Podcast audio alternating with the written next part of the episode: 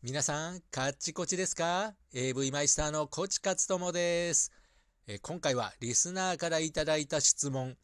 思わず笑ってしまった AV を教えてくださいに答えたいと思います。まあ面白い AV はたくさんありますけどね、その中中から3つ厳選してみましたので、えー聞いてください。それでは早速1本目。暴走童貞狩り前田ひな。まあ、この作品はね、まあ、前田ひなちゃんっていうね、あの、可愛らしい女の子が、おとなしい童貞たちの家に行って、優しく筆下ろしするというコンセプトの作品だったんですけれども、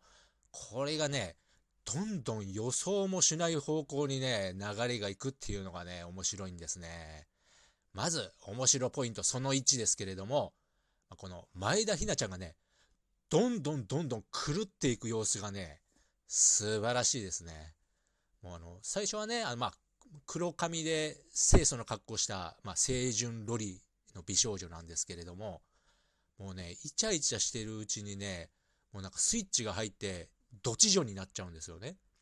もう最初はね、言葉遣いも丁寧で、童貞の方とか、なんかおオタクに行けるとかね、なんかそういう、まあ、童貞に対しても、本当はモテるんじゃないですかとか、こう、優しいキャラなんですけれども、童貞に君にさせた瞬間に、なんか白目を向いてね、スイッチが入っちゃって、何生意気にしゃぶってんだよこのキモい童貞とか、もうなんか、ベランメイクショーというかね、なんか怖いキャラにね、なんか、切り替わっちゃうんですよ。ジキルとハイドみたいなね。これはもう衝撃なんでね、ぜひとも見てほしいです。もうプレイもね、あの言葉遣いだけじゃなくて、プレイも過激になっていって、もう童貞くんの顔に唾をペッペと吐き捨てるわ。もう筆下ろしせずにもう手こきだけで発射させて、もうその出した精子を、ね、童貞の顔に塗りたくるみたいなね、悪行もしていくんですよ。もう最終的にもう童貞たちもちょっとトラウマレベルで引くみたいな、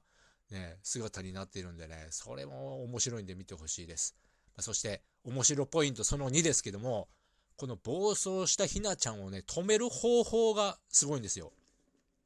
だからもう、ほんと暴走したらなんか取り憑かれたみたいになってるので、もう監督がカットとか言っても全然止まんないんですよ。だから、耳元でね、フライパンをね、大きく鳴らしてね、ガンガン、なんか正気に戻してあげたりするんですけれども、あの、2人目の童貞、3人目の童貞と行くたびにね、もうそれじゃ効かなくなっちゃって、もうね、もう、プレイもね、すごいハードになっちゃって、なんか、童貞の首を絞めながら、騎乗位でぐりぐり腰を振るとかなんで、なんかね、大きい中国の、あのね、ドラ、あれをブワーンって叩いて、ね、あの、大きな音で止めたりするんですけど、それでも止まらなくなっちゃって、もう監督が AD に、もう何でもいいから叩くもの持ってこいって命令するんですけどね、あの、監督はあの、なんか、叩いて音を出すものを持ってこいっていう意味で言ったんですけど、AD が何を勘違いしたか、ビール瓶持ってきて、あの、ひなちゃんの頭を思いっきりビール瓶で、あの、叩くというね、衝撃シーンがありましたね。もうその、ビール瓶がもうコッパみじんに粉砕して、気絶してひなちゃんが、ようやく動きが止まるっていうね。もう、でもそれで最後じゃなくてね、もう最終的には、もう、スタッフにも襲いかかってきて、もう、たまらなくなって、バズーカ砲をぶっ放して止めるっていうね。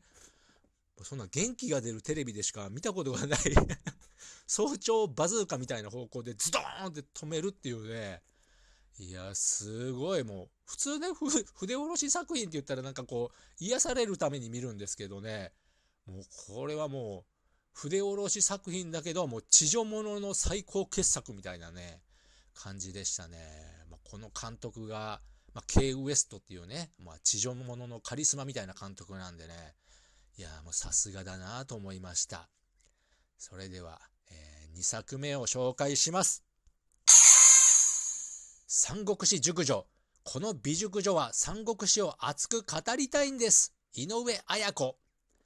もうこの作品はですね、もう三国志好きにはぜひとも見てもらいたい。もう三国志の話をするのがほとんどなんで、もう絡みがおまけみたいな作品ですね。はい。もうまず、まあね、面白ポイントその1ですけど、まあ、本当にもう、セックスせずに三国志トークしまくるっていうね。あもうこれはね、まあ普通なんかね、AV 見てたら、インタビューシーンを飛ばしちゃうみたいな人もね、いますけれども、もうこの作品に関してはもうインタビューシーン飛ばしたらもうほぼないですから。内容が もうね、まずもう、つけた瞬間からもう触発量孔明のコスプレをした井上綾子さんが登場して、まあね、あの、持ってる、ね、孔明が持ってるあの羽の内輪みたいなやつも、もうすぐに白雨線って、あの、ちゃんとした名前を答えるのでね、もうにわかじゃないことも分かりますね。またこの綾子さんがね、もう女子高生時代に吉川英治の三国志を愛読してたっていうあのガチ勢で、もう自分が AV を引退したら5年で誰も名前を覚えてないのに、三国志の人たちは1800年経ってもまだまだね、世間に名前を覚えられているとか、すごい熱く語ってくれるんですよ、その三国志愛を。それでね、馬長とか甲冑の死に様について話したり、もうね、最後はもう、なんか劉備とか曹操とかそういうメインキャストじゃなくて、南蛮の王のゴツとツコツの話で終わりますからね。もうおそらくこの AV でゴツとツコツの話をするのは、もうこの作品が最初で最後になると思います。まあそれで、この面白ポイントその2ですけども、もう、セックス中も三国志のトークをしまくるんですよ。好きあらば。なんかこの、まあ、三国志トークをしてる時に監督が、まあ、思い出したようにね、そろそろプレイの方って言って、セックスが始まるんですけれども、まあ、用意された超特大の電話を見るや否や、これは後ぐらいの大きさですねってね、もう三国志の例えをぶちかましてきますからね。もうこれ後っていうのはね、あの、劉備の息子で、あの、趙雲支流がね、あの、赤ちゃんの後を抱きかかえて敵陣を駆け抜けるっていう名シーンがあるんですけど、電話を見ただけでね、巨大な、もうその話をすぐ放り込むっていう、あと男優のデカチンを82金の清流円月刀っていうね、関羽の武器に例えたり、騎乗位やってる時は石飛場に乗ってるみたいとかね、もうすぐさまもう三国志ネタをぶち込んでくるんで、なんかこう、三国志オフ会の後にこう、オフパコしてるみたいな気分を味わいます。まあ、それでこの面白ポイント3ですけれども、パッケージの謎。もうこの作品のパッケージがね、ぜひ見てもらいたいんですけど、井上綾子さんが自分で描いた、なんかビキニを着た自分の自画像なんですよ。ちょっとコミカルタッチな。もう全く三国志色がなくて、まあ、普通、なんか意味がわかんないですね。何も知らなかったら。でもね、これ、実際はなんかコスプレをしたね、孔明のコスプレをした綾子さんがパッケージになる予定だったんですけど、それが審査通らなかったらしいんですよ。なぜかというとね、ちょうどこの作品を撮った時ぐらいに、コロコロコミックのとある漫画が、チンギス・ハーンの頭になんかチンコ書いて、それをなんかね、朝青龍とかモンゴルの人たちが激怒して大問題になっちゃったんですよ。だからあの、ちょっと孔明の格好をした AV を出しちゃうと、中国の人に怒られるんじゃないかと思って、あの、全く三国志色のないパッケージにしたっていうね、そういう逸話があります。まあ、そういうのも含めてみてね、面白い作品なんで、ぜひ、三国志好きの人はぜひ見てください。それでは最後の作品を紹介いたします。実録妖怪ドキュメントカッパ伝説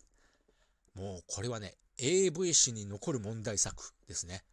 あのカッパを見たという情報を得たね爆死石山下監督たちがもう某山奥に行ってカッパを捕獲するというドキュメンタリー作品です。もう AV じゃないですね これだけ聞いたら。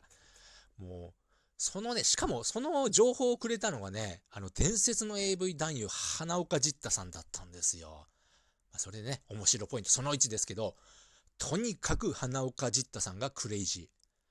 もうね、もうジッタさんといえばもう AV 界屈指の整合だったんですけれども、もう突然 AV 界引退しちゃってね、あの、もう俗世間にまみれて赤を落とすとか言って山ごもりしちゃったんですけれども、その山でカッパに遭遇しちゃったんです。しかも動画を撮ったんで見てくれって言うんですけど、まあ普通カッパの動画って言ったらなんかちょっと遠目にカッパらしい人がね、緑色っぽいカッパっぽいのが見えるみたいなのを想像するんですけど、もうそんなレベルじゃなくて、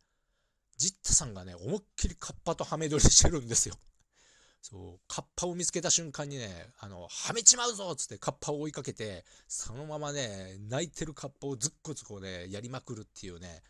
すごいクレイジーですね。もう最後はもう、生死をカッパのお皿に出しちゃうし、ちょっと山ごもりしてね、ちょっと人に会ってなかった、ジッタさんよりおかしくなってますね。あの、昔より。まそれで面白ポイントその2ですけど、個性的なカッパたちがいっぱい出てくると。まあ、あの、キュウリで罠を仕掛けてカッパを捕まえるんですけど、なんかね、残念ながらもカッパはもう絶滅寸前らしくて、もう残ってるのはね、熟女しかいないんですよ。だからもう、まあ、だからちょうどね、このメーカーがセンタービレッジっていう、まあ、熟女メーカーだから良かったですけど、もしこれね、可愛いカッパが出てたらね、女の子は多分可愛いとか S1 から発売されてたんじゃないかなって思います。もうこの、また熟女ガッパたちがね、もう歯が2本しかないおばあちゃんガッパとか、もうそういうレベルなんでね、もう、そのおばあちゃんが、歯のないおばあちゃんカッパはフェラ専門らしいんですけど、うん、またもう全身ね、まあ、カッパなんで緑色なんですけど、こうセックスしているたびにね、こう肌が擦れて、なんかボロボロとね、なんか緑色が落ちて肌色が見えちゃうんですよ。すごいですね。もうまあ、塗料、まあ塗料なんでしょうね。まあ、まあ、それ言っちゃったあれですけれども、もうそのボロボロ剥がれる様子も面白いんで、ぜひ見てほしいです。あとね、面白ポイント3ですけど、特典映像がとにかくシュールすぎる。もう最後の15分間にね、特典映像があって、あの、カッパたちが、5人ぐらいのカッパたちがね、あの、手づかみで弁当を食べるんですけれども、まあ、あの、言葉喋れないっていうね、まあ、話だったんですけど、その、カッパの一人がなんか間違ってバラン食べちゃって、なんかそこからゲラゲラ笑い始めて、あの、カッパの、熟女カッパたちがなんか女子会みたいにキャッキャとね、あの、話し始めるんだけど、あって、この設定、あ、喋れないんだと思い出して、急にまた黙々と弁当を食べるっていうのがね、映像が 15分間見れますので、ぜひおすすめです。ね。じゃあ今回紹介した3本、まあね、笑えるかどうかちょっと人次第ですけれども、ぜひ見てください。それではまたお会いしましょう。